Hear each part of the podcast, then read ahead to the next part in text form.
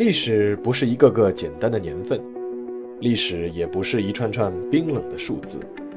历史不仅有深度、有厚度，其实也有温度。行事有态度，做人有温度。我是馒头大师，欢迎来到历史的温度。让我们读懂过去，活好当下，坦面未来。听众朋友们，大家好，又到了周五馒头说历史的温度时间了。那今天呢，我们还是继续江山美人这个栏目。前几期啊，我们讲的都是欧洲的江山美人的故事。那从这一期开始呢，我们要换个地方，换到哪里呢？换到我们自己的亚洲。那这一期呢，我们来说一位日本皇后的故事。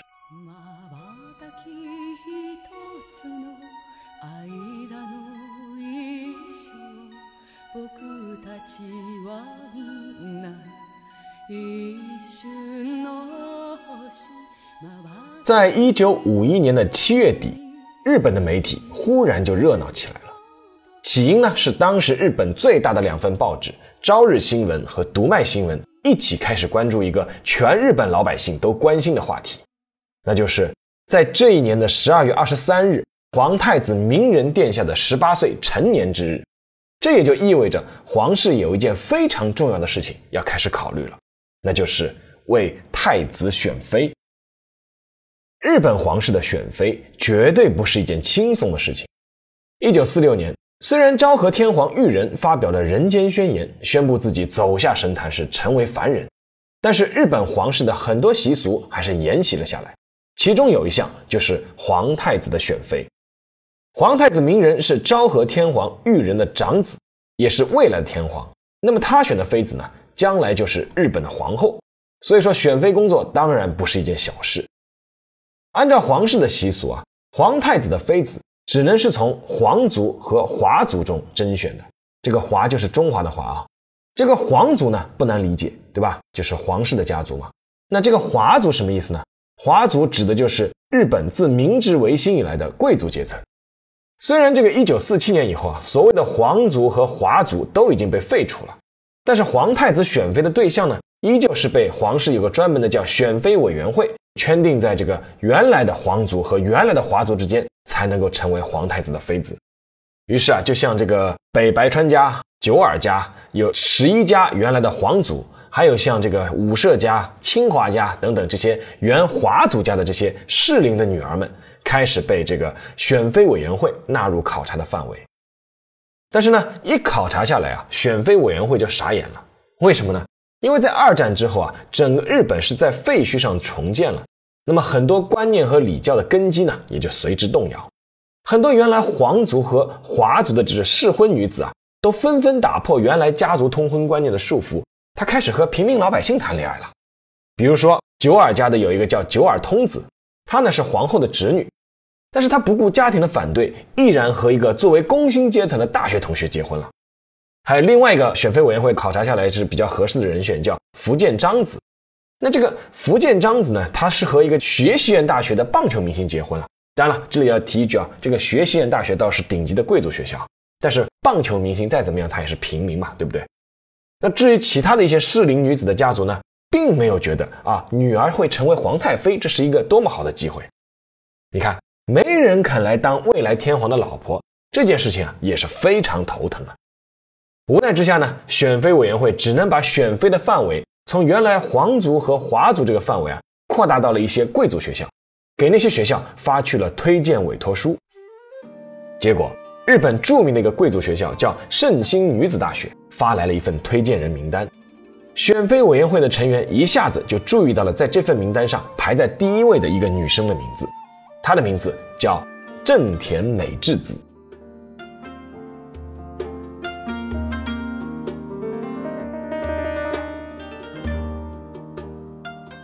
正田美智子，一九三四年十月二十日出生。日本皇室开始选妃的那一年呢，她正好是十七岁。说这个美智子啊是含着金汤匙出生的，这句话呢恐怕是不夸张的。美智子的祖父叫正田真一郎，是大名鼎鼎的日本面粉企业日清制粉的创业者，而外公富岛刚雄也是一个大财阀。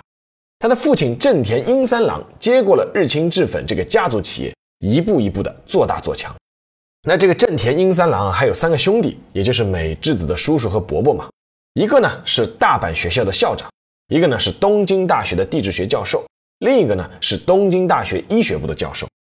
所以说啊，美智子不仅仅是个富二代，而且还是个标准的精英二代。那正田家呢，也确实是按打造一个新的上流阶层名媛的标准来培养美智子这颗掌上明珠的。美智子她进的圣心女子学校，就是日本最有名的培养名媛的贵族学校。那在学校里面呢，美智子从班级委员做到年级委员长，在四年级的时候呢，就做到了校委员长。她从小就学习钢琴和绘画。四年级的时候呢，在校友会杂志一个叫《红》的杂志，彩虹的红啊，发表了一篇美术论文，叫《亨利·卢梭的画》。这篇美术论文呢，是有八页那么多。一九五六年，美智子呢还有一篇文章，题目叫《并非虫蛀的苹果》。她在全国性的征文比赛中呢是获得了第二名。这个全国性的征文比赛一共有四千八百五十篇文章参选啊。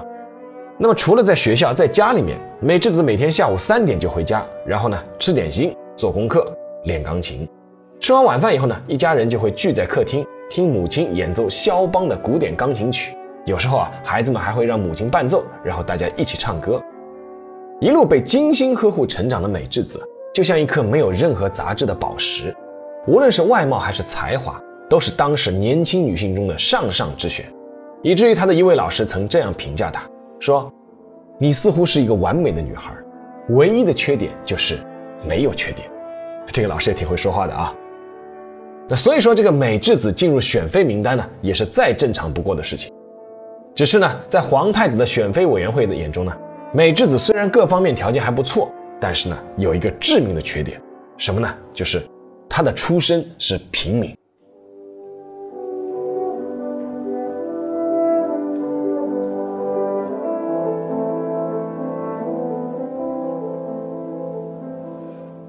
但是灰姑娘和王子的爱情是真的能够因为阶层而隔断吗？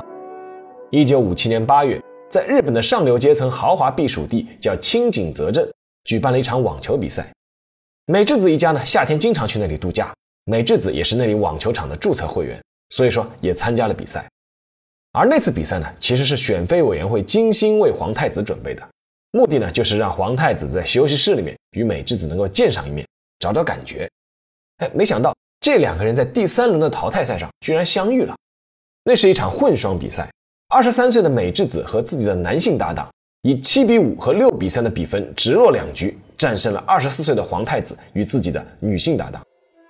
那场球啊，皇太子鸣人是输的心服口服，而且输的是心惊一荡。这一年的十月，皇太子在东京又举办了一场网球比赛，而这场网球比赛邀请的参赛选手仅限于八月在青井泽镇参加比赛的那些人。那毫无疑问，皇太子知道自己想邀请的是谁。在那次比赛里面。皇太子给美智子悄悄照了一张照片，还在之后皇室的一个内部文化节展示了这张照片。啊，皇室的成员看了这张照片，就在问呢，这是谁家的小姑娘？那皇太子的侍从就介绍啊，说这是一位实业家的千金。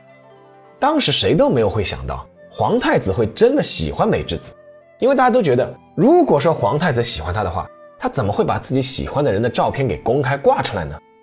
但是皇太子真的就爱上了美智子。自从那次网球比赛之后啊，皇太子就开始不断的通过电话和书信对美智子发起了追求。虽然说美智子对皇太子这个感觉呢也不算差，但是似乎啊总是处于被动的一方，有些不置可否。那美智子的态度呢，还是和她的家庭也有关系。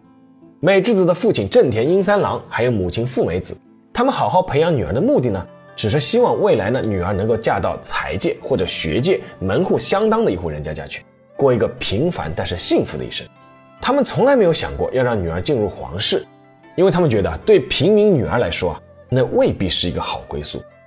所以说，在一九五八年，正田夫妇一度想出了一招，就是说以出席在比利时召开的世界圣心女子大学国际同学会这个名义啊，让他们的女儿美智子去欧洲旅行，让双方啊都彼此冷静思考一下。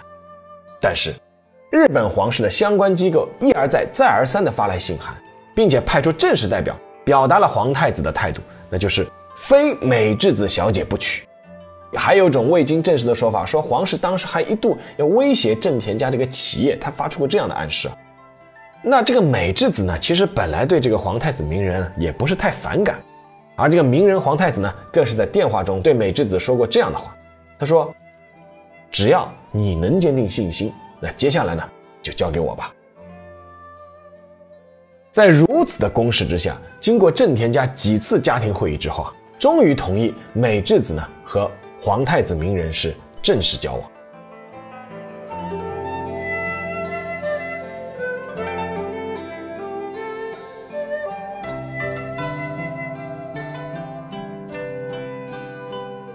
皇太子和一个平民出身的女孩交往，这种事情啊，当然会引发轩然大波。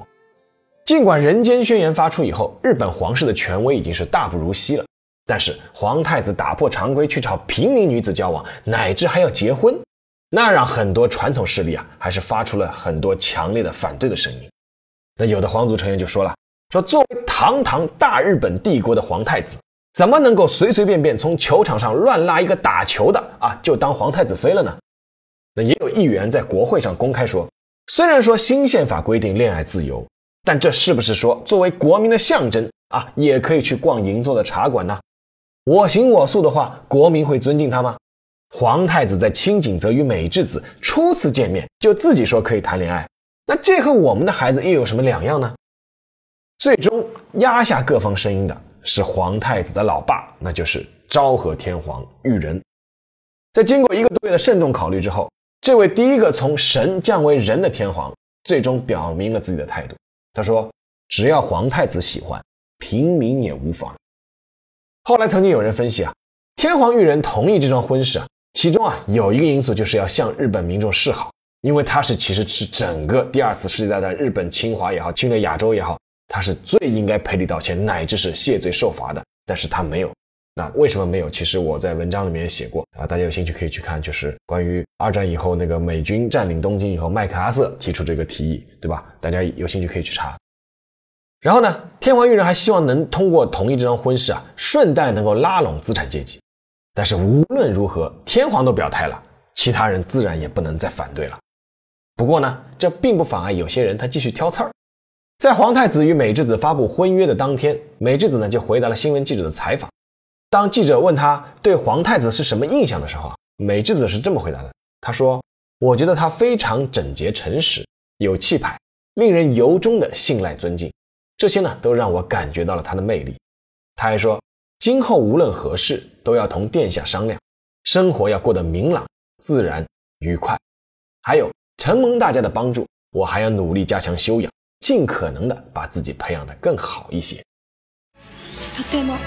ご誠実で、ご立派で、心からご信頼申し上げ、ご尊敬申し上げていかれる方だというところに魅力を感じいたしました。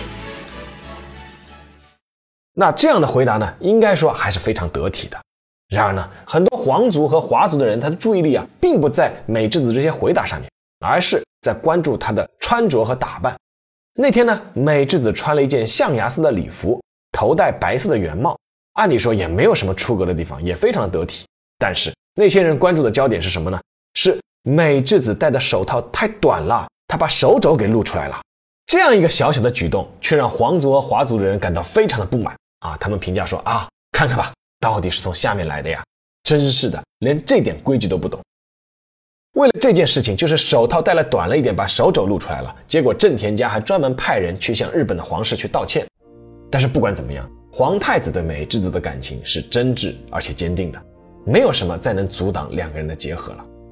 一九五九年四月十日，皇太子鸣人与正田美智子举行了盛大的婚礼。当时的日本媒体调查显示啊，百分之八十七的日本民众支持这桩婚姻。灰姑娘终于嫁给了王子。而故事的下半场也就开始了。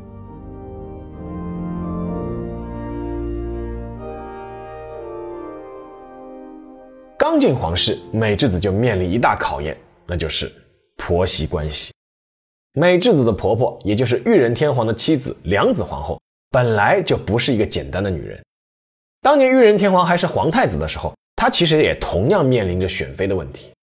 当时的选妃委员会给裕仁配的呢是日本元帅李本宫守正的女儿李本宫芳子，而裕仁自己喜欢的对象呢是自己的表妹九耳宫良子。所以说后面有人猜测，裕仁他同意自己的儿子鸣人这个婚事的时候，应该说也有点感同身受的味道。而在那个时候呢，一场充满悬疑气息的宫斗就出现了。先是这个九耳宫良子啊，他被查出这个有色盲，然后呢，因为这个皇室怕遗传给后代，那就失去这个资格了。这个良子的父亲啊，差点为这件事情切腹自杀。所以说之前那个选中的就李本宫芳子入选了，但是呢，这个芳子随后又被御医检查出来说她是不能生育的。那这个是件大事儿，她就立刻就被淘汰出局了。结果呢，是被派去嫁给当时的朝鲜王子李莹。那也有说法说，日本人就希望呢，让这个朝鲜皇室啊从此就绝后。结果这个芳子一到朝鲜以后，就立刻生了一个大胖小子。哎。结果这个就导致什么？导致当初给他诊断说他是不孕不育的这个御医啊，当场就切腹自杀了。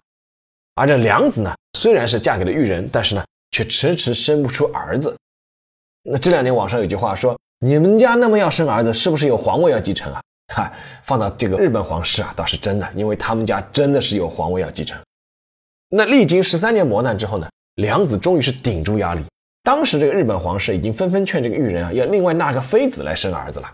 结果良子生出了儿子，那就是明仁皇太子。那当时良子已经三十岁了，他得到儿子觉得很不容易，所以说也格外珍惜。那珍惜到什么程度呢？珍惜到他其实是反对儿子明仁迎娶这个美智子的，但是没办法，丈夫这个裕仁天皇同意了，那也没办法，对不对？所以说这个美智子虽然作为太子妃，结婚一年以后啊，她就为明仁太子生下了长子德仁，应该说是比她婆婆要厉害多了。但是呢，这个婆婆依旧还是要给媳妇做规矩。但是这个做规矩呢，良子他本人是不亲自出马的，而是派出了宫内厅女官长，叫木野纯子。那这个宫内厅什么部门呢？宫内厅就是负责处理日本皇室成员一切事务的一个政府机关。这个木野纯子啊，她也是出自名门望族的，她也是要有身份的。而这个木野纯子担任女官长的目的呢，就是要管教好身为平民的美智子。然后木野纯子碰到美智子的第一句话就是什么？就是。我不是为平民的妃子来任职的，什么意思呢？就是你以后在我这个训练下面，再也不可能成为一个平民了。在这个叫日本容嬷嬷的木叶纯子的严格监督下面，大到参加国事活动说什么话、露什么笑容，小到买一件衣服，都需要得到他的批准。美智子如果陪同名人出现在公众场合的话，如果他多说了几句话，哎，就会遭到这个木叶纯子的呵斥。呵斥他什么呢？你眼里还有没有殿下？太管闲事儿了，而在皇后面前，如果说美智子多问了几句话，哎，这个木叶纯子就要说他了，说在皇后面前你少充内行。美智子呢，后来曾在一次私下谈话里面回忆那段过去，她说既有艰难也有委屈，总希望能习惯，又非常难以适应，有时候甚至感到周围的空气都要窒息了。面对木叶纯子的管教，美智子只能暗暗落泪。而明仁皇太子是怒火中烧，结果在一九六九年，已经和明仁太子这个水火不容的木野纯子是引火烧身，得罪了明仁太子，最终这位日本容嬷嬷只能是辞职。但是一个容嬷嬷走了，皇后手下还有好多容嬷嬷，更何况皇后本人还健朗着呢。一九七五年，天皇裕仁携皇后良子访问美国。皇太子明仁和太子妃美智子前往机场送行，良子皇后向在机场的每一位送行者点头打招呼，但在看到儿媳妇美智子的时候，却把脸转了过去，然后直接和下一个送行者打招呼。但那个时候电视新闻已经是比较普及了，这一幕通过电视新闻呈现在日本民众的面前时，全国哗然。啊，原来之前一直在传闻的太子妃在宫中受气都是真的呀！从一九五九年美智子与鸣人结婚到一九六九年的十年时间里，原本体态丰盈的美智子迅速消瘦，甚至变得骨瘦如柴。有一段时间，美智子被传得了抑郁症，一度失语，只是在和丈夫在一起的时候才会说话，在其他场合一句话也说不出，像个哑巴一样。而在日本民间，反而对这位平民太妃好感大增。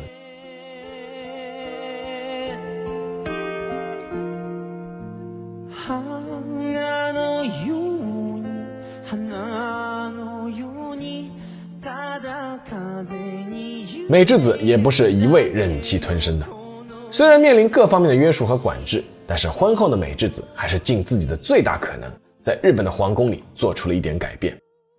在日本皇室已经延续了几百年的乳母制，乳母就是奶妈，那这个乳母制呢，就是美智子倡导废除的。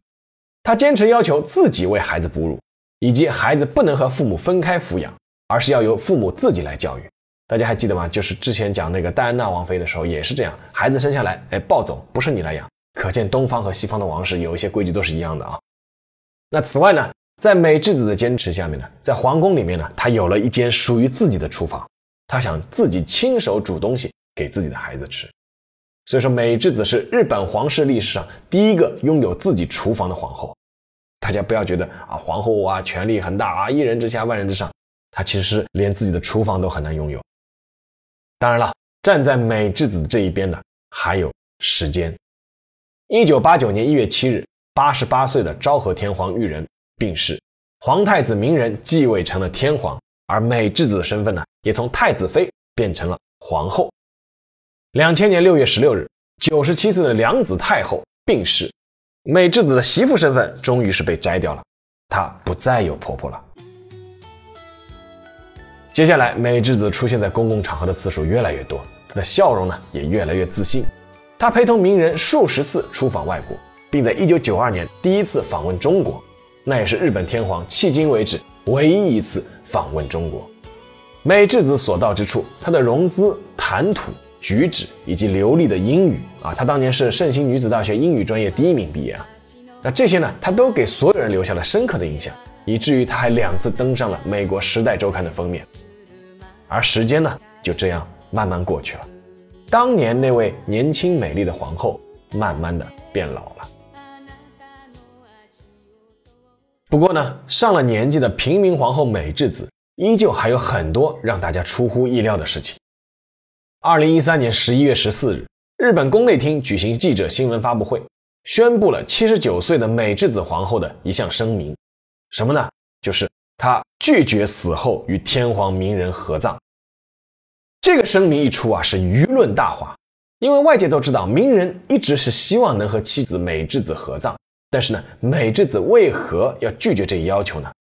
美智子给出的理由是：我是平民出身，自然呢死后也是平民。我从来没觉得做天皇天后有多么荣耀，也从来没有想过嫁入皇室后会和普通人不一样。我始终不过只是名人的妻子。能与名人相守到老，已经是最大的福分。而宫内厅人士给出的解释是，日本天皇有一个惯例，在世时绝不建造皇陵。美智子皇后是怕自己走在天皇前面，因为如果要合葬的话，那么势必要开始兴建皇陵，而这是历任天皇都绝无仅有的事。而这对天皇夫妇呢，给大家带来的意外还没有结束。二零一六年八月八日。天皇明仁通过 NHK 电视台发表电视谈话，正式向日本国民表示，自己将选择生前退位。自明治维新以来，在近二百多年的日本历史上，从来没有个天皇是在生前就退位的。而外界猜测的目光呢，瞬间就聚焦到了一点上，就是明仁天皇退位是为了调和自己两个儿子德仁和秋萧公之间关于皇位继承的矛盾。德仁呢是嫡长子，但是呢只有一个女儿，而这个秋孝公呢却生了一个儿子，可以保证天皇再传香火。那当时我写这篇文章的时候啊，明仁天皇还没有退位。那现在大家都已经知道了，明仁天皇真的退位了，而且德仁作为皇太子已经登位成德仁天皇了。而德仁天皇的妻子呢，也就是皇后，是从哈佛大学毕业的平民女子小和田雅子，而这个呢又是另一段。江山美人的故事了。